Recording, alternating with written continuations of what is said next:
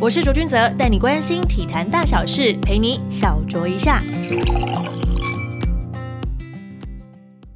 欢迎收听小酌一下，我是卓卓。追求运动平权的同时啊，很多人都会想要皮齐头式的平权，但就生理上来讲呢，其实女生不仅在每个月的某几天特别不方便之外呢，选手生涯其实也会面临到生小孩与否的这个选择。近期呢，国际体坛最有名的例子呢，就是 Serena Williams，而在台湾呢，也有位击剑选手，身兼选手跟妈妈的身份。最狂的是呢，她复出比赛，马上就拿下了全国冠军。这集非常开心，可以访问到极简甜心陈心，陈心你好，Hello，你好，先来跟我们聊聊一下，哇，这个真的是蛮狂的一个记录。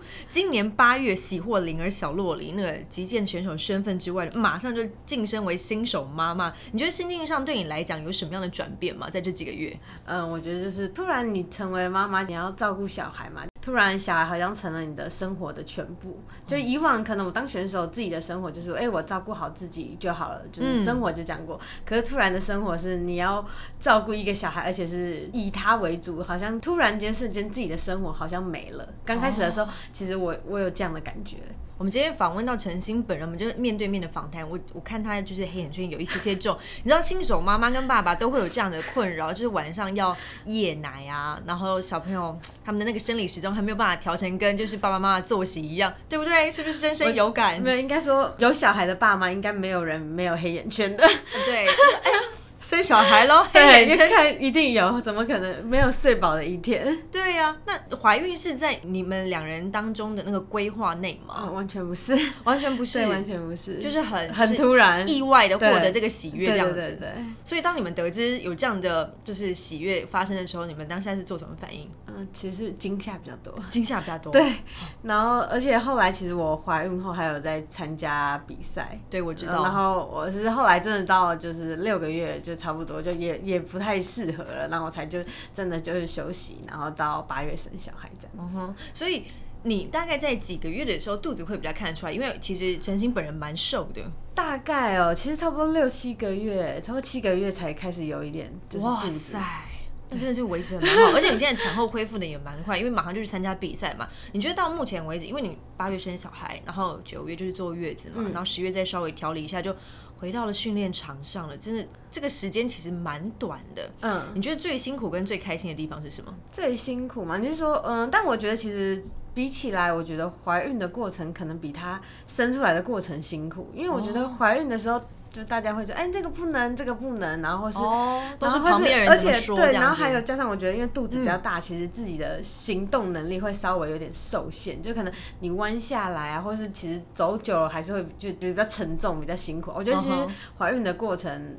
相对来说，比小孩出来前，我觉得辛苦，而且因为大家怀孕要十个月，你的那个辛苦是一直坚持续着的。对，在那十个月里面，最开心的就是不用再花钱买卫生棉而已。啊，对对对，就是这个样子。那我们刚刚有聊到，你最狂的部分是你在生完小孩之后呢，马上就复出参加全国击剑锦标赛，而且就拿下了冠军。你从决定参赛到拿下了这个奖牌，花了多久时间？其实我那时候当初呃生完小孩是八月底，我那时候其实希望是自己一个月后就马上回去场上，但是因为我要回去场上，代表小孩要有人顾，嗯，那当初我其实是想要是找保姆，后来小孩生出来后，保姆觉得小孩还太小，就是希望可能我自己再带到差不多三个月，他再帮我带，所以那时候我的规划就有点像是就是没有办法照我原本想要的，就是一个月后我就回来当选手身份，所以说其实我就只能先当。全职妈妈，因为小孩没有没有办法有人照顾。那后来我就照顾了他们一个月，那个保姆也觉得可能哎小孩状况其实蛮稳定的，还蛮好的。他就说他其实可以提前帮我，然后是他提前帮我后就变成说哎我就可以再回到场上。所以那时候差不多快两个月的时候，就是带给保姆，然后我才回到场上。那其实回到场上前刚好就有一个全国排名赛，就是一样是这次的这个排名赛。嗯，可是那时候对我来说，我就觉得。我是还没有开始训练状况就要去比那比赛，我会觉得，我我希望自己是准备好的，所以我才第一次的那个就先 pass。我想说，我觉得我没关系，我错过一次，但我至少我想要让自己是准备好的回到场上。等，但是因为第一个跟第二个其实中间就是三三个礼拜而已，然后所以我最后还是决定说我要参加三个礼拜后的那一个，那我就全心全意就是三个礼拜训练这样子。这三个礼拜的训练当中，你有觉得自己在就是体能条件上面吗？就当了妈妈之后有没有什么样的变化？我我第一天回去练习完，半夜四点起来，脚抽筋，膝盖超痛，我在地上滚，这脚真的超痛。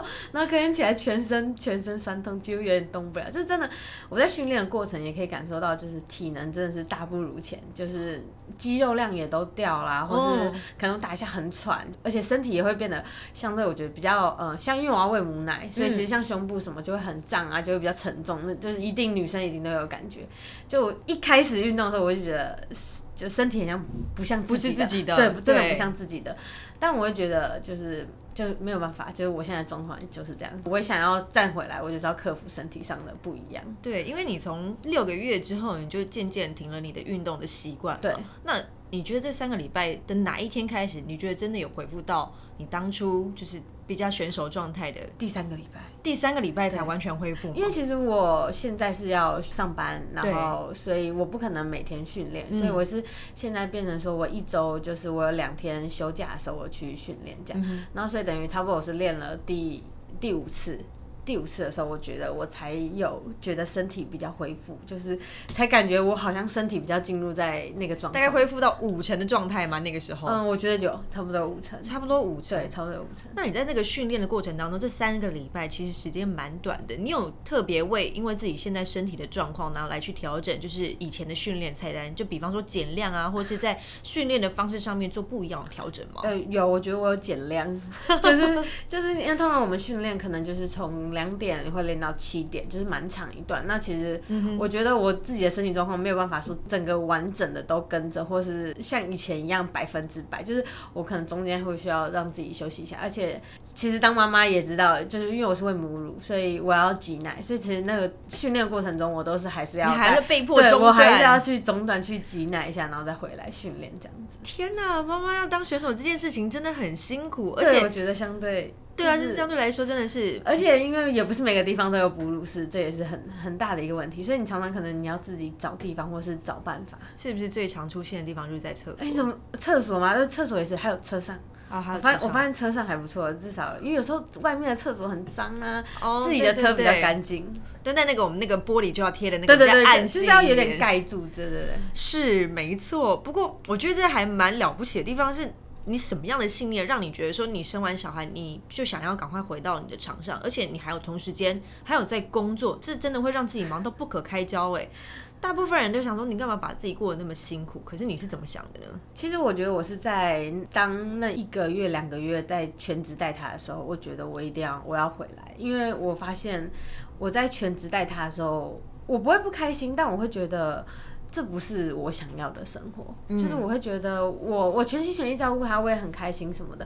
可是我会觉得说，呃，好像失去了我原本就是那么充实的生活，热爱的生活，就是我喜欢的事情。就是我觉得不能因为我带了小孩就全部失去掉。所以我发现我在带他那一两个月后，我就更确信，我觉得我还是要我要工作，我想回来练剑，我想要恢复我原本的生活。那我觉得我一样一样会一样可以带他，只是就是可能不是。完就是像全职一样那么长的时间，那我觉得就是有所取舍跟去平衡生活这样子比较重要，不然我觉得因为小孩好像就失去我原本的生活，这这不是我我喜欢的。对，嗯哼，我觉得这个就是跟每个就是妈妈们他们在。接触第一个宝宝的时候，他们会去面临到了一个选择的关卡，说我到底要回到我的工作岗位上，还是我到底要花全部的时间在宝宝上面？我你那两个月的时间，应该就觉得哇，你的生活重心就只有宝宝。你虽然很爱他，可是你也想要多爱自己一点。对啊，我觉得应该说，就是我觉得我如果自己过得很好，也开心，那相对起来，我宝宝也会开心。那如果我我我带他的时候，我都觉得哦，嗯，很焦虑，我好像有想要做的事，但又不能做，就是好像一直被困着、被绑着的那种心情的时候，我觉得我在带他也不会是很快乐的。嗯，宝宝其实也是可以感感受得到你的情绪，对啊，一定。不过我想问说，付出之后第一场比赛，你站上去的时候心情如何？嗯，其实我一开始站上去的时候，呃，我因为其实我在比赛的前一天是爸爸比赛，哦，对，前一天是爸爸比赛，然后爸爸其实他们他是男生锐剑，然后相对其实是竞争最大的项目，他们有一百多个，一百三十还是一百六十，我也忘记了。然后他其实他打了第三名，也是他就是有史以来打最好啦。那时候看到他这样，然后很辛苦，也也要工作啊，也要带小孩回来，然后拿着奖杯这样，然后被激励对，然后跟儿子说这样，其实那时候看了我就觉得很感动，我觉得样两个人有传播间 s a n g out 的那种运气在，是不是？有一点啦，然后我就、嗯我就觉得，就是爸爸都可以做到，我就觉得那我我一定也可以啊，就是我也觉得我我有很努力，然后想要做好这件事情，我就觉得那我当然就去试试看嘛。我觉得当然可能结果不一定会像自己想的那么好，但我觉得我至少也很努力啊，就像爸爸一样很努力，就是这样。对我就觉得也要就是虽然小孩可能现在不懂，但我觉得。就是小孩也是最重要的是身教，对，对啊，我觉得我们的努力的过程，或是我们这些，就是从从他这么小，我们就是这样子跟跟他说了，对这样的态度，对我也希望就是诶能能传递给他啦，我也觉得，所以我就觉得嗯站站回场上，不管结果就是努力拼拼到底这样。我相信小孩子应该会遗传你们两个人的那种就是战斗意识的那个基因哎，好强烈哦！而且就是全国极简锦标赛黑眼圈夫妻档，然后两个人就拿下了一个第三名，一个第一名，这真的非常的不容易。不过最有趣的地方是，击剑这项运动，其实在台湾说实在的，我上一个采访到的是志杰嘛，然后在前面一个已经是蹲奥的选手是嗯徐若婷了。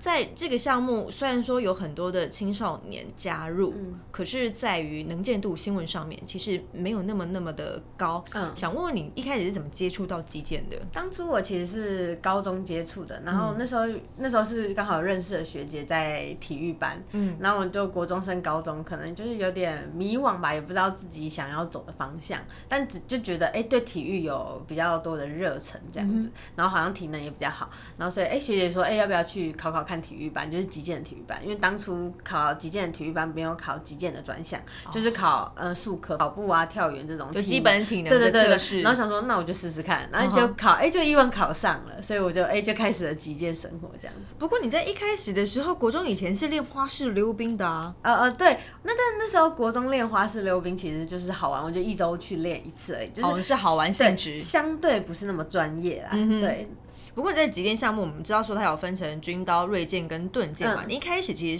是军刀项目，嗯、对不我一开始其实是练军刀，因为那时候那个学校军刀比较缺人，所以就说我去练军刀啊。其实因为我当初进去的时候，我也搞不清楚三个剑种，所以他说我练什么，我就哦好啊，就就 那就练。教练说什么你就呃，对，练我就练什么，对，然后就 练了差不多快要一年吧。嗯，然后就有一个教练问我说：“哎、要不要转一个剑种？因为当时我是台北市的，然后台北市的女子盾间少一个人，然后就问我说：‘哎、要不要转？’然后其实我就练了一年，我也我就嗯嗯，好啊，那就那就转。我因为其实就是不有点差异很大吗？呃对就我不知道啊，我想说应该。被教练就这样哄骗去了呢？而且就是当时自己可能就也不太清楚，也不了解，我就觉得，哎、好啊，那就转，那也没有什么关系，这样。哦吼，结果转了过去后，才发现不太一样。因为其实我一开始练军刀就是蛮，其实蛮快，真的是两三个月我就拿了就是那种青少年的排名赛前八。然后就就相对就会觉得有点成就感，因为很有获天分对，就获得到一些哦，原来就是这样拿着剑往前冲，就是大概就会就是有一个排名这样子，嗯哼，很有很开心这样。就转了顿间后，嗯，完全不一样了，打那个比赛要打进前八，我过了半年都还没有。你信心有受挫吗？有啊，我想说，那我干嘛转？当初会有哦，点。好好的，就是对啊，我好好的打了一个前我的军刀就好了对，有个前八，为什么转过来连前八都摸不到这样？对啊，那那怎么办？你那个时候怎么调整？那时候，但是因为我觉得可能在体育班那个呃环境里，其实就算我觉得很很受伤，或是觉得不想练，也也不太行，因为我是在你是体育对，班我是体育班，我是体育生，你已经选择这条对对对路了。，然后所以我就觉得就是硬着头皮练，然后直到练了就是差不多就是也是半年之后，我就在某一次的青少年青年排名赛拿了就是一个第三名。就是我觉得也是从那一次后，我开始觉得，就是在我转盾剑后有获得到成就感，觉得哦，原来自己转项目了，努力也是还是有获得到认可这样子。就终于在那一次的第三名当中，在盾剑这个项目获得了 些许的成就。对对对不过说，如果如果你们是极电选手的话，应该三种项目多多少少都会稍微接触一下，对，都会都会玩一下嘛。对，偶尔玩，就是以前会啦，就是稍微这样。那你觉得军刀跟盾剑最大的差别是？军刀其实就是节奏很快，速度很快。对对对通常是裁判很开始就就上去打，就是就会有哎、一边一边得分一边没得分。但其实像盾剑就相对来说不会那么快，就哎、要这样子进退啊，要有一些策略性啊对对对进退啊，然后敲敲键啊，可能过了一阵子才会得分这样。对哦，所以就是一个是属于是节奏型的，然后一个是属于战略型的。对对对对所以你玩到后来发现，其实自己比较喜欢像这种战略型的移动。其实，嗯，喜欢吗？我也没有不喜欢军刀，可是我就觉得军刀来说，可能是相对，我觉得速度要更快，心脏可能要更大颗，那个决策要更果决，就在更瞬间这样子对对对对对。但是相对盾剑，我可以比较多的思考时间，或是呃，嗯对，像是你刚才说的决策，我可以久一点点，稍微就是再观察一下这样。嗯哼，想问一下，那你目前职业生涯当中，你你印象最深刻的是哪一场比赛？我觉得应该是就是我转盾剑后那一年的升高三的那一年的全国运动会。嗯哼，那时候其实我还不知道什么是全国运动会，然后我就第一次参加，就报选名了选选上了，然后就参加，然后最后其实很意外，我是拿了冠军，但是那时候没有人想，没有人一定没有人想到我可以拿冠军，因为我自己的当时的目标就是进复赛就好。你自己也没有想过对，我就觉得。因为那比赛很可怕，就是最大型的啊，我也从来没参加过，第一次参加就觉得好，那就进复赛就好，我也不求那么多，就最后就我也不知道，就一路过关斩将，最后拿到冠军，而且也是我人生生涯中的第一个冠军，在击剑击剑的路程中，对。就从那一次之后开始，就开启了一直是要往上冲一节的这个位置。对，，就是从那一次开始。现在就完全没有人可以打得过你了。目前在台湾的排名，啦，那那是对，就是就是也是从那一次开始的。那像你们几件项目会有一些像是异地训练啊，或是国际比赛嗯嘛，对不对？你你自己有没有特别去设想，就是说你觉得接下来应该要怎么做？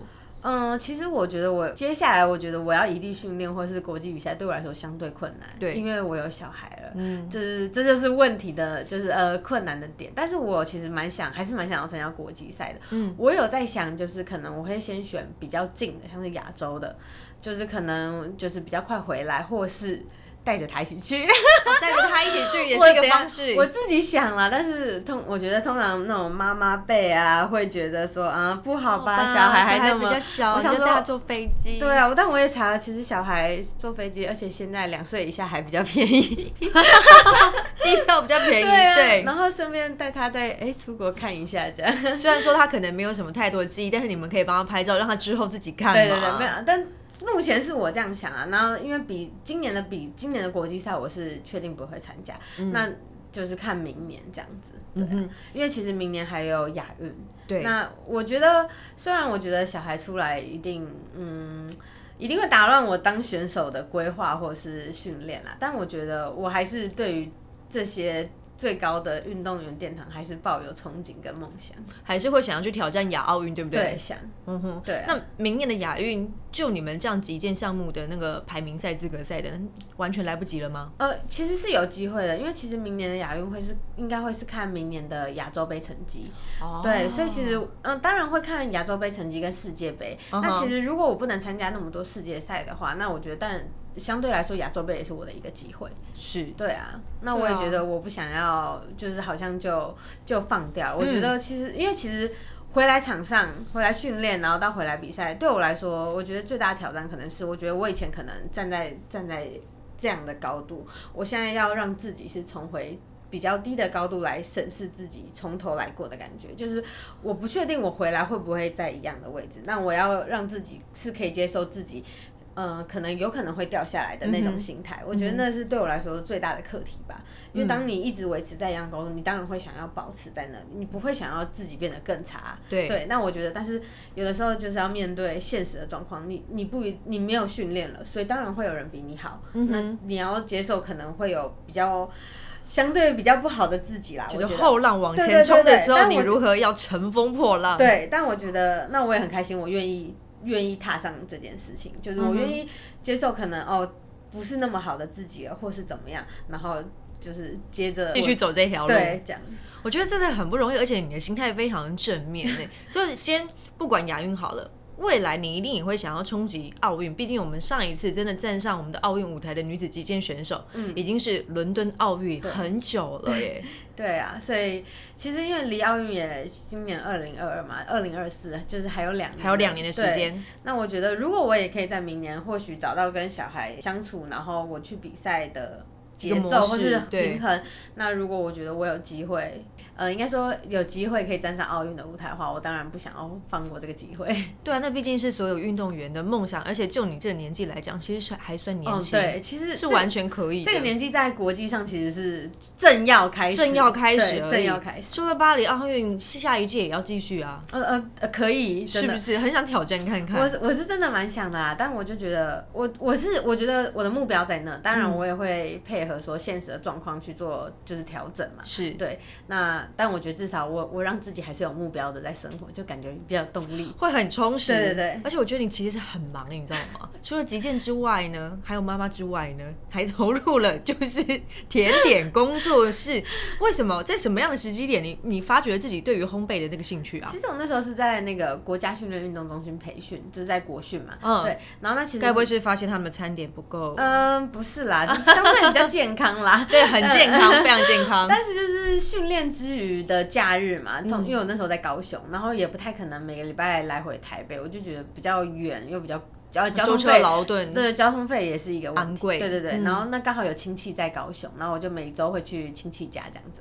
然后去了，哎，然后就开始就会做做甜点啊，好玩。原本是就是做给自己跟亲戚吃这样。然后后来我就带回国训给队友一起吃。结果我发现，哎，队友其实吃的也很开心，评价很棒。对，就是觉得还就是可能吃到国训以外的食物吧，就是 除了就是天使的食物，除了餐厅以外的食物，相对来会感觉比较美味这样子。然后就觉得，哎，其实看到。他们吃自己的甜点，觉得好吃、很幸福的样子，我也觉得很开心。嗯，然后我就觉得，哎，如果我可以就是当运动员，然后又可以把甜点做得好，然后将甜点的幸福传递给不大家，那我觉得就是蛮有意义的一件事情啦。也告诉可能大家说，运动员不只是会运动而已啊，就是也还可以做好其他的事情这样子。而且你的甜点工作室哦，是在那个疫情期间给他成立的，你也是蛮有勇气的哎，怎么样去做这个？平衡啊，你生活其实蛮忙碌的。嗯，但我就觉得我可能是比较不喜欢闲闲下来的人，我就因为有工作狂来着。对，真的就是可能我觉得比较多事，然后过完了一天，你会觉得很充实，虽然很累，但会觉得很爽。就是天哪，跟我一样，我懂那种感觉。我完成了，就是很多的事情，我我我我可以做得完，我我成功了。虽然你可能会觉得很累，真的就是要这样倒在床上，可是是心满意足的睡着。对对对，那种感觉完全可以理解。这种工作狂，不晓得听众朋友们有没有感受到我们对。对于工作的热爱，我们是痛苦并快乐着，真的，真的，真的是这个样子。不过，像从八月份开始，因为计划有一点点被打乱的情况之下，你怎么样去平衡自己是选手，然后妈妈，然后以及甜点工作室这样的工作？嗯，像现在其实我的甜点工作室是没有没有开启的啦。其实我现在是暂停的状态，嗯，因为我现在主要的工作会是当击剑教练，对，然后跟训练还有带小孩。那其实我有想要开启，就是你可以卖线上的啊。对，我就是要呃，就是变成对线上，还有就是在那个云端厨房这样。因为我我现在是极简教练，我在那个极简教室也可以贩售甜点，我之前也会在那边贩售甜点。哇，对，所以其实我是有想要慢慢开始。那我觉得可能也是我现在就是可能在慢慢的在平衡这些生活，因为我又要再多这个节奏，对对，又又又要再多加一件事情进来了。是，没问题，因为。在社群媒体上面，其实可以看得到你跟大家分享的东西都还蛮正能量，而且今天听你访谈，我也觉得你每天的日子都是过得非常非常充实的。可是超人也会有累的时候啊，你你怎么样让自己保持这么乐观跟正能量？嗯，但我觉得我也会有累的时候。像我，其实我觉得最近一次就是像我刚回到训练场的时候，我那时候我觉得应该是第二个礼拜的时候，我因为我要工作，又要带小孩，然后又要训练，然后当时我训练的时候，我觉得很累，然后可能练的又不是很好，状况又不是很好，然后身体状况你也感受到，对，然后你就觉得我就很挫折啊，我就觉得那我干嘛要让自己那么累？我其实可以也可以不要重回选手，或是我就工作带小孩就好了。可是我这样想完后。后，但我又发现，其实我在那个场上很累，所以打不好的时候，可是那对我来说是我最快乐的时候。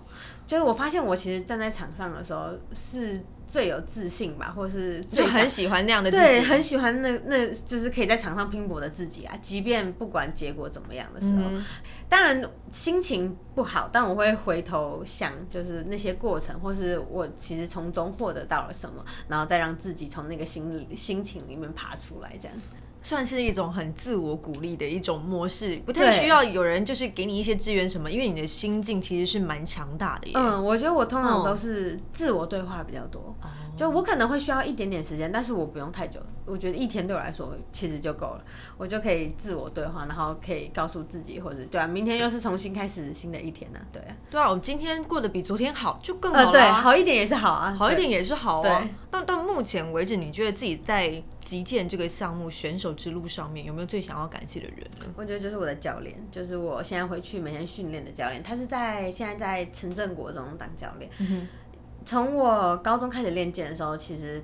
当初问我要不要转盾剑项目，就是他，就是他，就是他拖入了盾剑世界。对，就是他。所以从我高中带我一路带到现在这样子，对，就是最最最久的这样。然后，嗯，我觉得最感谢的原因也是，你看，从我青涩青少年到我大学出社会，到你现在结婚生小孩，到我突然怀孕了生小孩，其实。他一路上都是支持我、陪伴着我。那其实，在我生小孩前，我们也都一起说好要去打啊什么亚运、奥运啊，就是有这些梦想。但当然，突然生小孩，我觉得其实我也会担当当时，其实我也会担心，会觉得说会不会让教练觉得说，就是嗯，就是打乱了，有点像打乱了计划。对，就是你们两个人的共同的梦想跟目标，可能打乱了，或是我也对于未来其实是很未知，你也不知道小孩出来的状况啊，或是你生完小孩你的身体状况。其实我觉得教练相对他一定也更懂说。这个这是一个非常大的未知数，是一定也会觉得说，那他带的选手就是原本一起拼这些，然后突然有这些状况，我觉得相对他他应该也要调整啦。相对我觉得，那当他在得知你怀孕然后要生小孩这个时候，他是什么样的反应呢？他其实没有特别多做反应，也没有，就是他他当然他应该是想要哦脑子宕机，先让我想想。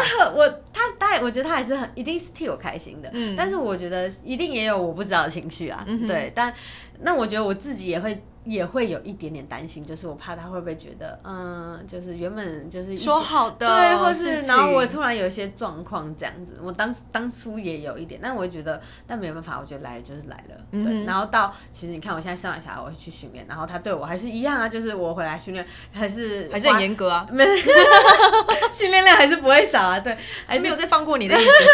他还是多花时间带我啊什么的，就是帮助我赶快回到场上，就连比赛的时候他也是，就是。我在比，那虽然我现在相对时间训练比较少，然后他主要还是带国高中生嘛，但他还是在我比赛过程中也是会来看一下，然后跟我说，哎，哪里有什么问题？什么？其实我都我就觉得充满着感动，就是你会觉得不管你在不离不弃，对，就不管你什么阶段或是怎么样，你只要还愿意回到场上，你还想要练剑，你还想要努力，其实教练都还陪着你。只有击剑选手生涯当中，他陪伴你一路成长，然后参与了每个阶段的你，这真的很感动，很像自己的爸爸。